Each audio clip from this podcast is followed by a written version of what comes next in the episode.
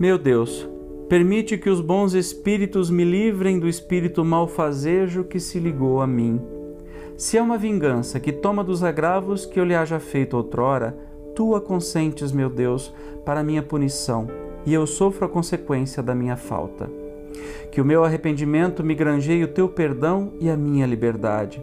Mas, seja qual for o motivo, imploro para o meu perseguidor a tua misericórdia. Digna-te de lhe mostrar o caminho do progresso, que o desviará do pensamento de praticar o mal. Possa eu, de meu lado, retribuindo-lhe com o bem o mal, induzi-lo a melhores sentimentos.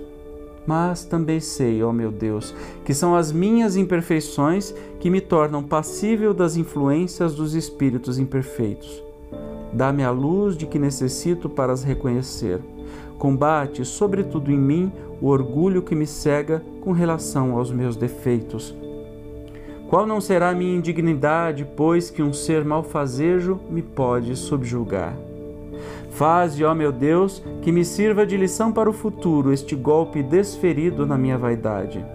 Que ele fortifique a resolução que tomo de me depurar pela prática do bem, da caridade e da humildade, a fim de opor daqui por diante uma barreira às más influências.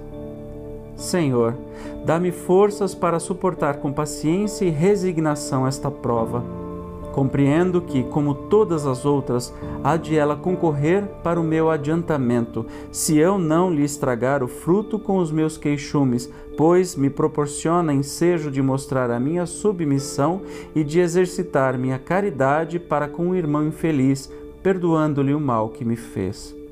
Assim seja.